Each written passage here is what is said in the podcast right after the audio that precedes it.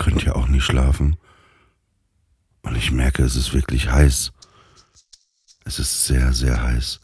Ich würde vorschlagen, heute machen wir mal eine Ausnahme und wir schlafen mit offenem Fenster. Oder es gibt nichts Schöneres, als mit offenem Fenster zu schlafen. Allein wenn die Brise ins Zimmer weht. Und jetzt würde ich sagen, atmet ein und aus. Du bist müde, kannst nicht schlafen. Wir bringen dich ins Bett. Aus der Ferne hörst du Hafen, gar nicht so weit weg. Du bist müde, kannst nicht schlafen. Du bist nicht allein. Wir decken dich zu, geben dir die Ruhe. Zur Nacht von uns der Clan. Sandman.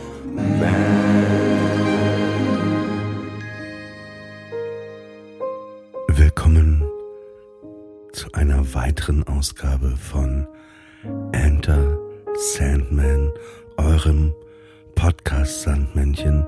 Und wie auch immer bin ich natürlich nicht alleine. Nein, sie ist da. Und zwar hat sie den Humor von Gordon Shumway. Sie ist schlau wie Johnny Nummer 5. Sie hat die Gemütlichkeit von Sully von der Monster AG. Sie ist einer der besten Menschen der Welt. Hier ist meine Partnerin Samira El Uwerseel. Hallo Oliver. Vielen Dank für dieses Intro. Ich freue mich selber vor allem über Gordon Shumway. Also, dass ich äh, verglichen wurde, jetzt humoristisch gesprochen, mit einem Alien irgendwo zwischen Superman und Fozzie Bear. Das gefällt mir außerordentlich gut. Das ist aber eine interessante Beschreibung zwischen Fozzie Bear und Superman. Vielleicht müssen wir kurz, also wer nicht weiß, wer Gordon Shumway ist, äh, das ist äh, Alf das ist sein richtiger Name, genau. Aber es wissen manche nicht, wer, wer Gordon Shumway ist. Deswegen würdest du das denn unterschreiben, dass du den Humor von Alf hast? Auf gar keinen Fall, weil äh, mich da gleichzusetzen mit dem, mit dem sehr guten äh, Paul Fusco, die, der ihn ja gesprochen hat und seine Gags geschrieben hat, das würde ich auf gar keinen Fall wagen. Aber was ich... Äh, Wie Alf war eine Figur? Es tut mir leid, Oliver, es tut mir leid. Ich glaube, ich muss dir. Ich, wir wollten noch einschlafen. Kannst mich doch nicht mehr diese so auffühlen jetzt, bevor wir. Mann-Entzauberung muss ich präsentieren. Aber es ist ein interessante, interessanter Satz von dir, weil in der Tat gab es eigentlich ja drei Alfs. Also es gab Alf, die Figur Gordon Shumway aus dieser Fiktion der Serie rund um die Tenners. Es gab Alf als Figur unserer Popkultur. Der hatte ja zum Beispiel eine eigene äh, Late-Night-Talkshow äh, 2004 im amerikanischen Fernsehen hatte er ja viele Cameo-Auftritte als Alf außerhalb dieser Fiktion dieser Serie, also als real existierender Alf unserer Wirklichkeit. Und Paul äh, Fasco war es auch sehr, sehr wichtig, diese Illusion aufrechtzuerhalten, weshalb es immer wenig Fotos mit ihm zusammen äh, gab als Puppenspieler. Und dann gibt es ja Alf in unserem Herzen sozusagen. Der Alf der eigenen Identifikation, wenn man das Gefühl hat, irgendwie Alien zu sein irgendwo. So, ja, der innere Alf? Ich weiß nicht, bei mir war es so, ich erinnere mich dran, als das dann irgendwie angekündigt wurde als Serie, ich weiß nicht, es war, ich würde sagen, Ende der 80er Jahre oder so oder Anfang der 90er, da war das so irgendwie interessant, dieser Typ, und das kam so aus Amerika. Und ich werde nie vergessen, das erste Mal, als ich den sah, war, wurde irgendwie so ein, mit so einer Gurke und so einer Sonnenbrille und so einem Glitzerjackett äh, so ein Lied gesungen hat. So ein Rock'n'Roll-Lied. Und dann dachte ich, Alter, das ist mein Mann. Also ich fühlte, das ist ja eh sowas, auch im Kino hat man das ja, dass man sich vielleicht so wiederfindet in den Figuren, aber ich habe ich habe mich in meinem Leben nicht so in etwas wieder gespiegelt und wiedergesehnt wie in, äh, wie in dem Typen. Total. Also im Grunde genommen, das ist ja die Geschichte von einer externen Figur, die in die geordneten Verhältnisse einer aufgeräumten, privilegierten Familie reinkommt und sich dann mit der Familie zusammen in diesem neuen Umfeld zurechtfinden muss und mit der Familie auch lernen muss, was es eigentlich bedeutet, Mensch zu sein, was die menschliche Existenz auszeichnet. Und in diesem Lernprozess wird aber auch immer deutlich, dass er nie so 100 Prozent zur Familie gehören wird. Also, dass er immer ein Außenseiter ist, der mit dem Blick eines Außenseiters auf diese vermeintlich geordneten Verhältnisse, die unter der Oberfläche dann gar nicht so geordnet sind, blickt und feststellt mit dieser externen Perspektive darauf, was eigentlich alles nicht richtig funktioniert oder nicht fair ist oder nicht gerecht. Aber so richtig Teil davon ist er nie. Und ich hatte oft als Kind auch so genau dieses Gefühl, dieses Alien-Gefühl. Deswegen eine große Identifikationsfigur. Du warst das Alien, aber die geordnete normale Familie war deine Familie oder waren deine Eltern eigentlich auch zwei Alfs und war es die Welt um dich herum, die die Familie quasi war? Die deutsche Gesellschaft war Deine Eltern waren auch zwei Alfs, oder? Die waren zwei Alfs, die auch irgendwie damit strugglen mussten, in dieser deutschen Gesellschaft irgendwie anzukommen, auf jeden Fall. Und ich als Kind hatte dann aber auch nochmal meine eigenen Kämpfe auszufechten. Aber ich stelle mir vor, gerade bei dir in Papenburg im Aufwachsen und du siehst dann als äh, junger Mensch diese Serie, das muss ja bei dir auch irgendwie unglaublich viel mh, hm, Identifikationspotenzial gehabt haben. Ja, auf, auf ganz vielen Ebenen. Also erstmal habe ich den Typen gesehen und ich hatte genau, also genau das, was du gerade beschrieben hast. Ich glaube, als Kind kann man ja noch nicht so bewusst sagen, deswegen mag ich das. Aber in der retroperspektivischen Einordnung würde ich sagen, ich war ja auch irgendwie durch meine Herkunft und, und viele andere Sachen war ich auch ein Außenseiter total mhm. und fühlte mich oft auch als Kind sehr, sehr, sehr, sehr einsam und alleine. Auch von meinen Eltern fühlte ich mich auch gar nicht immer so unbedingt verstanden. Und deswegen war, war das so ein bisschen wie Alf, der auf der einen Seite so eine Sehnsucht nach Geborgenheit und Dazugehören hatte, aber teilweise auch so eine eigene Sicht, einen eigenen Blick auf die Dinge hatte und äh, Sachen einfach sehr, also Alf war ja nicht verrückt, der war ja sehr klar im Kopf, fand ich. Der war ja eigentlich äh, die Messlatte für eigentlich eine Normalität. Also eigentlich waren ja mehr die anderen die Verrückten. Er hatte ja eigentlich den guten Blick auf die Dinge auch, ne? Mhm. Äh, indem er Sachen hinterfragt hat und gesagt hat, was macht ihr denn da und dies und das und jenes. Und ja, ich fühlte mich in der Einsamkeit, die er hatte, nicht dazugehören äh, ähm, dürfen, sich manchmal irgendwie auch verstecken. Also nicht mal, er musste sich immer verstecken, aber ich habe auch Dinge vor dieser emsländischen äh, Landgesellschaft irgendwie vielleicht auch versteckt, weil ich dachte, ey, damit ecke ich an, damit passt das irgendwie nicht. Manchmal konnte man es nicht äh, verstecken, dann gab es halt Ärger, ne? Und das war halt das, mhm. genau, und deswegen fühlte ich, war das irgendwie, also so, so symbolisch jemand, mit dem ich mich, äh, dem, dem ich mich zugehörig fühlte. Mhm. Und das Interessante ist, dass nachdem Alf äh, abgesetzt worden ist nach der vierten Staffel, dass dann auf dessen Sendeplatz eine Serie kam, die ähnlich gelagert war in der Struktur, die für mich auch unglaublich wichtig war und die ähnlich funktioniert hat, aber die ein bisschen mehr erzählerischen Rahmen aufmachen konnte, nämlich der Prince of Bel Air.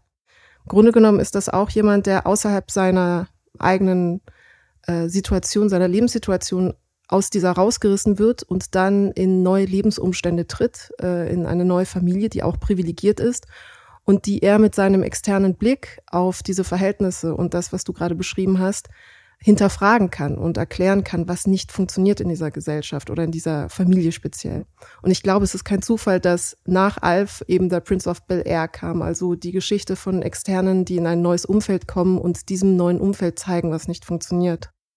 Und das Interessante bei Alf finde ich, es gab ja den Moment, der war ja, hatte ja eine große Liebe auf Melmark, dem Planeten, woher kam Rhonda. Ja. Und es gab ja irgendwann, wo die Funkkontakt aufgenommen hatten und die waren dann ganz in der Nähe der Erde und sie wollten ihn abholen und er ist dann schon in die Garage, hatte sich bei allen auch verabschiedet, es war so ein Abschied für immer. Und dann hat er sich aber entschieden, nicht mitzufliegen, ja. sondern bei den Tenners zu bleiben. Wie, wie, äh, wie hast du das wahrgenommen? Ich fand das einen unglaublich traurigen Moment.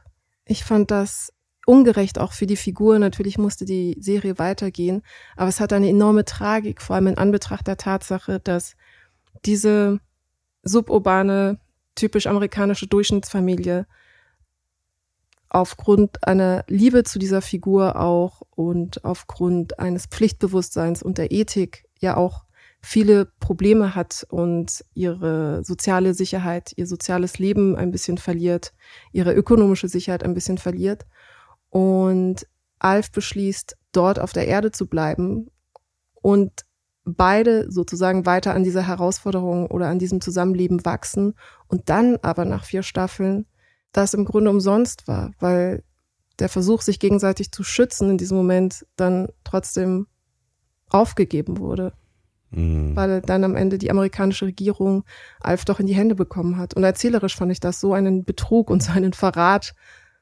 Das war echt ein sehr starker emotionaler Moment, wo er eben nicht ins Raumschiff eingestiegen ist und dann geblieben ist. Und ich finde, so der Willy Tanner, Brian, Lynn, Kate, die waren auch schon wahnsinnig liebevoll. Ne? Ich erinnere mich dran, dass Alf irgendwie auch sich danach gesehnt hat, mal eine Frau zu daten und wo er doch Judy, diese blinde Frau, irgendwie kennengelernt hatte. Und dann hat Lynn ihn auch zu einem Date mit dieser Judy gefahren. Das ist halt wahnsinnig komisch gewesen. Ne? Mhm. Sie, sie hat ihm ein paar Plätzchen hingestellt und er so, das war alles sofort, äh, hast du noch ein paar mehr? Und äh, das war wirklich äh, äh, irgendwie rührend und gleichzeitig hat es immer was Tragisches am Ende. Deswegen, wie ist denn äh, deine Alf-Geschichte, also Samira Al-Fawazil in München ausgegangen? Sie hat noch kein Ende gefunden, diese Geschichte. Mhm also wenn wir uns auch als Alf sehen, so ein Alf wie du in diesem erzkonservativen München in dem Deutschland. Also ich sehe dich eher in, weiß ich nicht, in, in ist auch nur, vielleicht, vielleicht äh, spiegel ich da was, äh, also ich sehe dich eher in Paris oder in New York, um ehrlich zu sein. Hm, ich glaube, Geografie löst dieses Problem nicht so wirklich. Es sind verschiedene Aspekte, die da zusammenkommen, aber hm, ich empfinde nicht München als das Externe, was mir das Gefühl gibt, fremd zu sein, sondern insgesamt die Wirklichkeit gerade, um ehrlich zu sein. Deswegen habe ich das gar nicht so mit einer Ortsbezüglichkeit verbunden. Aber interessant ist, und das finde ich wunderschön bei dir zu beobachten, ist, wie sehr Paris bei dir diesen Effekt hat, dir einen Bewusstseinszustand zu schenken, bei welchem du das Gefühl hast, nicht alfig zu sein, wenn ich das richtig sehe. Oder liege ich, liege ich da falsch? Korrigiere mich gerne. Total. Also ich muss man jetzt vielleicht dazu sagen, ich bin gestern Abend sehr, sehr spät äh, mit dem Zug von Köln und meinem Hund Arthur nach äh, Paris gefahren und bin heute Morgen äh, mit Paris aufgewacht und es gibt wirklich nichts Schöneres in der Welt, als mit Paris aufzuwachen. Und habe den ganzen Tag ja, auf Terrassen in Cafés, äh, äh, in zwei Cafés heute verbracht, war zum Mittagessen dann mit der Tierarzthelferin von meinem, also Tierarzt hier in äh, Paris zum Mittagessen verabredet. Mhm. Und ähm, die auch die Kellner allein, zum Beispiel in der Brasserie Lippen oder im Café de Flore, die geben wie so eine Armee, die noch eine, eine formelle, einen formellen Umgang verteidigen, die und, und bei denen man sich auch so geborgen fühlt. Das war irgendwie so, so, die irgendwie auch einen Bezug zu dir aufbauen. Das ist echt interessant. Ich war seit einem halben Jahr nicht mehr da. Mhm. Und beim Café de Flor, das ist so am Wochenende immer schon sehr touristisch, ne? Äh, in der Woche nicht so, aber am Wochenende da war eine Schlange von ununtertrieben 50 Leuten. Und dann bin ich einfach so ins Café de Flor, weil ich dachte, für drin muss man sich nie einstellen. Und da war so eine Frau, meinte, nein, sie müssen sich in die Schlange einstellen. Und dann kam so ein Kellner, sagte was auf Französisch, spreche ich kein Französisch, ne? So, und er meinte, nein, nein, nein, nein, dieser Herr, nein, ich, äh, wo wollen Sie sitzen? Und ich so, am liebsten draußen vorne, ne? Also, und dann hat er mir einen Sitz so gegeben, irgendwie, weil er sich an mich erinnert hat und auch an den Hund selbst mit Namen und irgendwie, ähm, ja, es ist so eine Obhut in äh, so ein, also, ne, es geht ja jetzt gar nicht um eine bevorzugte Behandlung in dem Moment, ne, sondern um dieses Gefühl, ey, da erinnert sich einer an dich und du kommst dahin und äh, der weiß im besten Fall sogar noch, was du vielleicht äh, gerne essen oder trinken möchtest, so, keine Ahnung. Aber du hast ja auch, du hast ja auch mal länger in Paris gewohnt. Wie war das denn für dich? Was ist das? Warum bist du wieder weggegangen? Hatte das was mit der Stadt zu tun oder? Nein, überhaupt nicht. Also ich habe dort gearbeitet und gelebt und habe auch aufgrund meines äh, Aufwachsen einen engen Bezug zu Frankreich. Und ich habe das in guter Erinnerung. Ich verstehe 100 Prozent, was du von einer von einer Poetik der uniformierten Gastrokultur beschreibst, weil es natürlich nochmal eine andere, wie soll ich sagen, Kaffeesituation und äh, Gastrosituation gibt in Paris, ganz speziell. Es gibt äh, in der architektonischen Philosophie das Konzept der Nichtorte. Das sind immer so transitorische Orte, wo Leute einfach durchgehen und äh, wo du das Gefühl hast, dass du nicht bleiben möchtest und wo du auch sehr anonymisiert bist. Zum Beispiel sind Bahnhöfe solche Nichtorte, aber auch irgendwie Hotellobbys oder so. Und äh, Cafés drohen manchmal, äh, gerade heutzutage, wenn du eben so Kaffeehausketten hast, wie Starbucks oder so, ähm, solche Nichtorte zu werden, an denen man sich aufhält, um nicht gesehen und nicht gehört zu werden und einfach unter einer Menge, in einer Menge Menschen beispielsweise arbeiten zu können, aber nicht Teil dieser Menge zu sein, also gemeinsam einsam zu sein, schlussendlich. Und ich glaube, gerade in Paris, in französischen Kaffeehäusern ist eine Gegenbewegung beziehungsweise ein ganz bewusstes Dagegenstellen vorhanden. Also du bist zwar in dieser Menge Menschen, aber gemeinsam seid ihr alle da, um einfach das Leben zu feiern, indem man gut isst, gut trinkt, gute Konversationen hat und Teil dessen ist eben auch ein guter Service, der bestimmten Standards entspricht, der ein bestimmtes Protokoll auch erfüllen möchte, um dieses ganze Rituell zu einer schönen Zeremonie des Verweilens zu machen. Und ich glaube, das ist eben das Besondere, was in Paris die Kaffeehäuser auszeichnet und was du, glaube ich, auch so liebst und schätzt. Also angefangen eben von den Details wie die Haptik der Tischdecken und der Servietten, die Schwere des Bestecks. Das hat wirklich noch mal eine eigene wie soll ich sagen, eine eigene, ein eigenes Gewicht manchmal. Die Teller, die Tassen.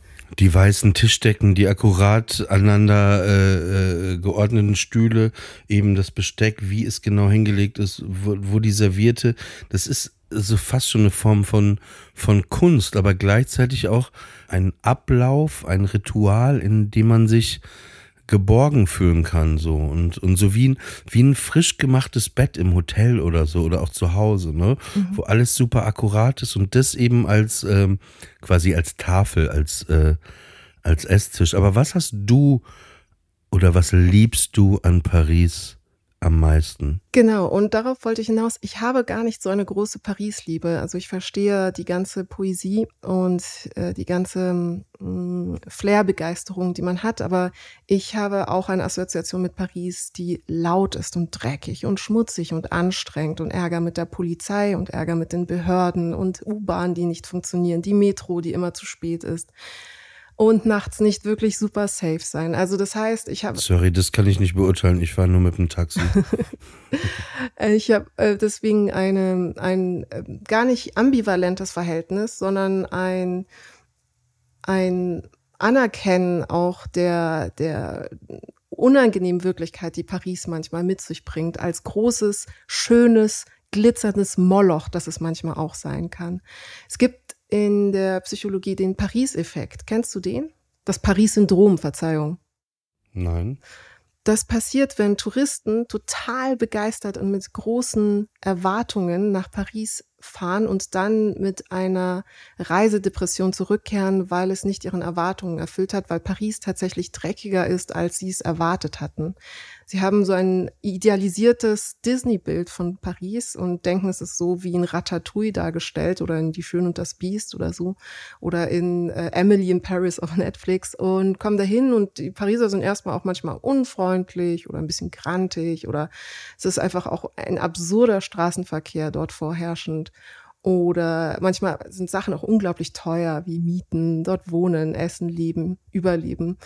Und auch ein Job dort zu finden, ist nicht wirklich leicht. Also es hat im Grunde einfach alle Herausforderungen, die eine große Metropole natürlich mit sich bringt. Ähm, und diese Entzauberung, diese Beendigung sozusagen der ähm, Prä-Paris-Unschuld, die man hatte vor der Reise, das wird tatsächlich als Paris-Syndrom bezeichnet. Und ich fand das interessant, dass es eben eine Reisetraurigkeit darüber geben kann, dass die eigenen Illusionen, die man sich über eine Stadt gemacht hatte, zerstört werden können und gleichwohl will ich dann sagen, nein, das Schöne an Paris ist eben auch die Härte, die es manchmal hat und die Ecken und Kanten, die es hat und auch das Rauchige und dass ein bisschen Patina überall ist und dass das ein bisschen in die Jahre gekommen ist und dass manchmal Gebäude nicht gut isoliert sind.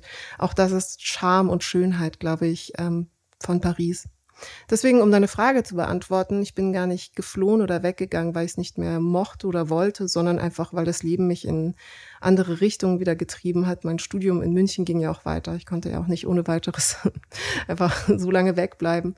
Und ähm, assoziiere ein, ein gutes, volles, sattes, anstrengendes und deswegen umso schöneres Leben damit. Wir waren ja mal ja, ich glaube, das erste Mal bewusst in meinem Leben war ich auch mit dir in Paris. Das muss jetzt ungefähr so 13 Jahre äh, her sein, mhm. wo ich mal in Berlin war, du warst irgendwie und dann haben wir gesagt, hey, wir fahren mal nach Paris. Äh, ich glaube, es war für ein Konzert, da haben wir so ein quasi Freundschaftswochenende gemacht in, in Paris. Und du kanntest dich auch so ein bisschen aus, was ganz gut war. Äh, und äh, aber da habe ich das noch gar nicht so richtig auch wahrgenommen. Also diese Liebe, die ich jetzt entwickelt hatte bei dem Mal. Aber wir waren von Freitag bis Sonntag da und dann wurde irgendwie Freitag auf Facebook haben wir das, glaube ich, gesehen, announced, dass Prince so an dem Sonntagabend irgendwie zwei Konzerte spielt. Und dann sind wir ja äh, nachmittags zu der Halle gefahren. Mhm. Und weil es war halt natürlich ausverkauft. Dann war, waren da so Schwarzmarkthändler und dann habe ich ja wirklich, was echt wenig war, auch vor, vor finde ich, vor, vor zwölf Jahren oder so, ähm, für eine Karte beim Schwarzmarkthändler haben wir jeder 75 Euro waren es, glaube ich, bezahlt. Ja. Und ich habe den aber nicht getraut. Ich dachte halt, ne, dass das nachher gefakte Karten sind. Aber der kam dann ja mit bis zum Eingang und so. Und dann äh, Erinnerst du dich noch an das Konzert? Na, selbstverständlich. Das war eines der letzten Konzerte, die man von Prince sehen konnte. Es war wunderschön. Ja, es war wirklich atemberaubend. Er hat zwei Konzerte an dem Abend gespielt, eins um 6 Uhr mhm. und eins um 10 Uhr. Wir waren in der Show um 10 Uhr und es ging länger als drei Stunden, weiß ich noch, aber es fühlte sich an wie zehn Minuten. Das war so kurzweilig und es war so, wie, wie ein positiver Fiebertraum einfach, ja. Äh, wo man zurückgebeamt wurde in die 80er Jahre. Ja, es war auch wirklich die in lila getauchte Schönheit von der ähm, Schwerblütigkeit eines leichten Künstlers, eines Künstlers, der mit so einer Unbekümmertheit schafft, zu singen, zu spielen, präsent zu sein und dabei aber so eine Tiefe ja. produzieren kann auf der Bühne und so ein Live-Moment erzeugt. Es war unglaublich. Wahnsinn, ne? Leicht, die, die größte Leichtigkeit der Welt und gleichzeitig, hast du vollkommen recht, und gleichzeitig sowas krasses zu hinterlassen. Das war auch, er hat ja, ähm, hat ja viele Lieder auch für andere geschrieben, wie für die Bangles, Manic Monday mhm. oder für äh, äh, Sinead, Shinnet O'Connor. Ja. Äh, nothing, nothing compares to you. Und das hat er da auch äh, eins der letzten Zugaben selber die Version gespielt und das war halt einfach überragend. Also alles, alles, das war einfach, äh, das war einfach äh, wirklich eines der schönsten Konzerte, äh, auf denen ich je war. Absolut. Also er ist als Künstler für mich ein bisschen wie Wasser. Das hatte Hans Christian Andersen mal so schön beschrieben, ähm, wie Menschen sind, die wie Wasser sind. Alles bewegt ihn und alles spiegelt sich in ihm wieder. Und so war dieses Konzert. Es war wie, wie so ein, wie Wasser, das über diese Bühne floss. Und ich war, also, werde ich nie vergessen. Eines der schönsten Erinnerungen. Aber ich möchte noch mal eine andere Sache sagen, ne? weil ich ganz am Anfang sagte, den Humor von Gordon Shumway, äh, schlau wie Johnny Nummer 5, die Gemütlichkeit von Sully dadurch, dass wir jetzt ja seit ja, etwa 13 Jahren befreundet sind und äh, wie gesagt, wenn du manchmal in Berlin bist, schläfst du ja auf meiner Couch und ähm, ich muss das echt nochmal loswerden. Ich kenne niemanden auf der Welt, wirklich niemanden, der so tief schläft und wenn man dich dann, also ich gucke dich jetzt nicht lange an, aber ich laufe mal an dir vorbei, ne, wenn ich in die Küche muss, was für einen Hund holen, was weiß ich, aber ich kenne, du bist wie so eine Buddha-Figur, liegst du, aber ich kenne, also du musst, du musst wahnsinnig gut schlafen. denke ich mir immer. Ich schlafe ganz, ich bin ein sehr guter Schläfer. Ich liebe Schlafen. Wenn ich könnte, würde ich jeden Tag 14 Stunden schlafen. Ich bin ein großer Fan des Schlafens.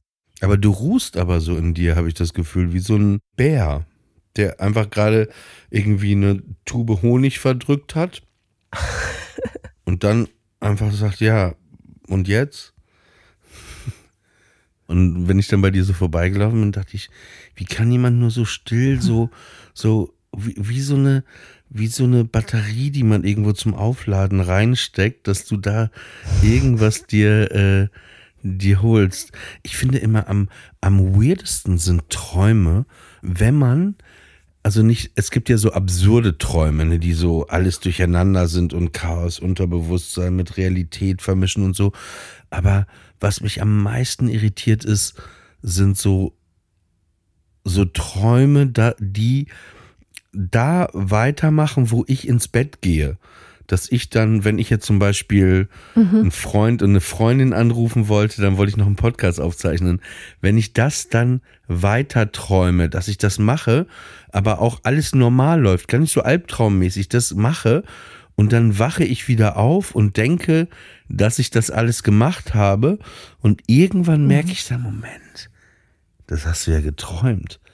Und ich finde es einfach krass, wie das, also was das Bewusstsein oder Unterbewusstsein, was es da für Tricks gibt. Finde ich. Ich finde das auch faszinierend. Ich neige dazu, Probleme zu kreieren, die nur im Rahmen des Traums eine Gültigkeit haben. Das heißt, im Grunde genommen könnte ich das Problem in dem Moment lösen, in dem ich aufwache, weil dann wäre es einfach nicht mehr da. Darf ich dich noch fragen, wie es bei dir mit dem Schlafen ist, wenn du sagst, dass du dich so wunderst, dass ich so tief schlafe? Das klingt so, als wäre bei dir das Schlafen dann anders. Ich kann, also Schlafen ist grundsätzlich bei mir. Es gibt immer Phasen, wo es sehr gut ist, und dann gibt es wirklich Phasen, und die habe ich jetzt gerade auch, wo ich vielleicht nur vier Stunden oder fünf Stunden schlafen kann. Mhm. Auch irgendwie sehr unruhig.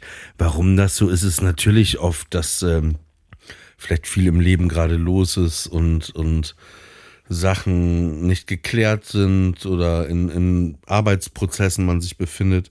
Mhm. Und wenn da mehrere Faktoren sind, die so unstetig sind, kann ich irgendwie schwer schlafen. Aber grundsätzlich bin ich oft so erschöpft, dass ich mich eigentlich nach Schlaf sehne. Und manchmal gibt das, geht das auch besser, mal schlechter. Manchmal, wenn ich dann nachts nicht so richtig schlafen konnte, habe ich dann so einen Knockout-Schlaf im Zug oder sowas. Mhm, mh. Ist übrigens kein Stepptänzer, was du im Hintergrund gehört hast. Das ist der Hund, der auf dem Pariser Laminat sich kurz fortbewegt hat.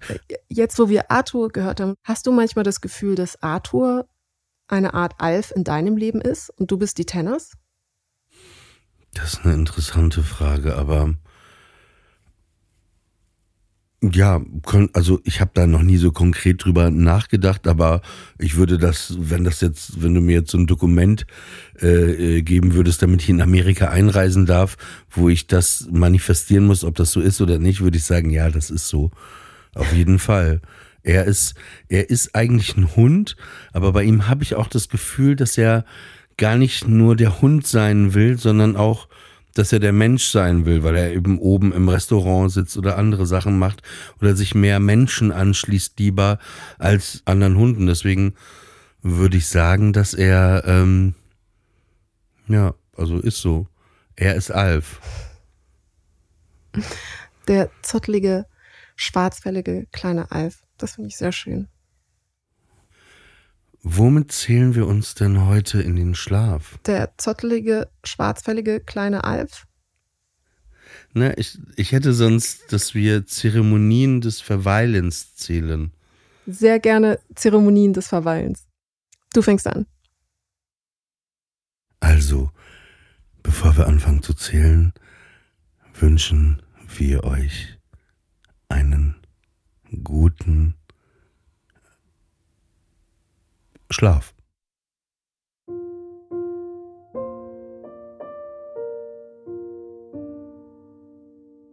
Eine Zeremonie des Verweilens. Zwei Zeremonien des Verweilens. Drei Zeremonien des Vier Zeremonien des Verweins. Fünf Zeremonien des Verweilens.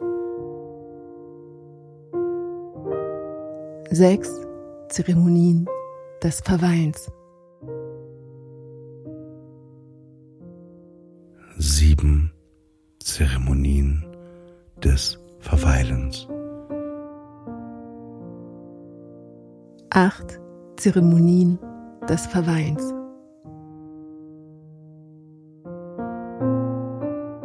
Neun Zeremonien des Verweilens.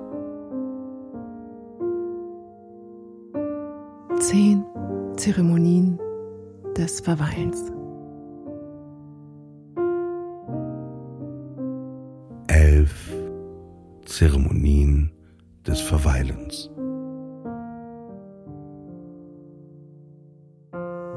Zwölf Zeremonien des Verweilens. Dreizehn Zeremonien des Verweilens. 14 Zeremonien des Verweilens. 15 Zeremonien des Verweilens. 16 Zeremonien des Verweilens. 17 Zeremonien des Verweilens. 18 Zeremonien des Verweilens. 19 Zeremonien des Verweilens. 20 Zeremonien des Verweilens. 21 Zeremonien des Verweilens. 22 Zeremonien des Verweilens.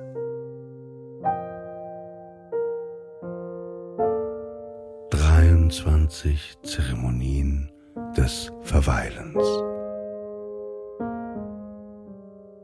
24 Zeremonien des Verweilens. 25 Zeremonien des Verweilens. 26 Zeremonien des Verweilens.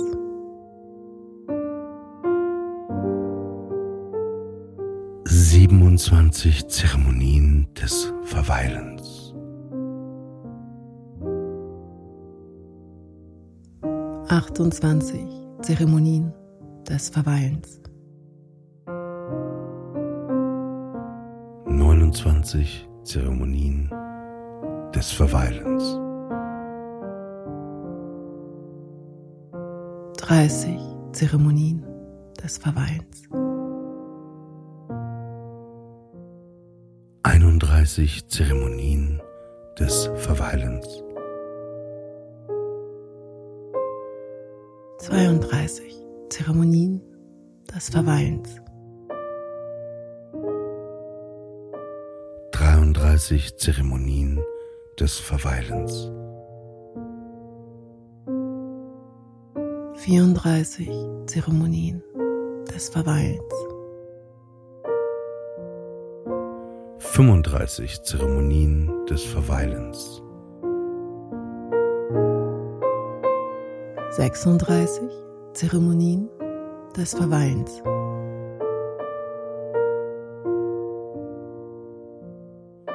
37 Zeremonien des Verweilens.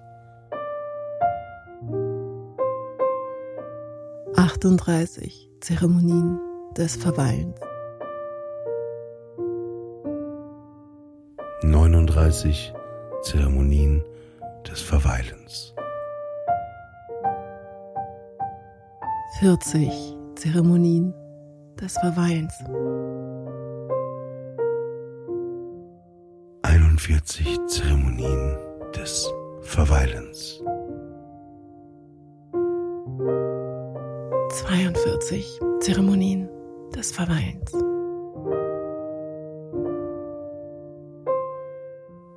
43 Zeremonien des Verweilens. 44 Zeremonien des Verweilens. 45 Zeremonien des Verweilens. 46 Zeremonien des Verweilens. 47 Zeremonien des Verweilens. 48 Zeremonien des Verweilens. 49 Zeremonien des Verweilens. Und wenn ihr jetzt noch nicht eingeschlafen seid, könnt ihr nochmal von vorne anfangen zu zählen. Ich wünsche dir eine gute Nacht, Samira. Ich dir auch. Gute Nacht, Oliver. Und euch auch. Bonne nuit. Enter Sandman ist eine Studio Bummens Produktion. Executive Producer Tobias Baukage. Produktion Hanna Marail. Ton und Schnitt Konstantin Lange und ein besonderer Dank geht an Aerobik für die wundervolle Musik.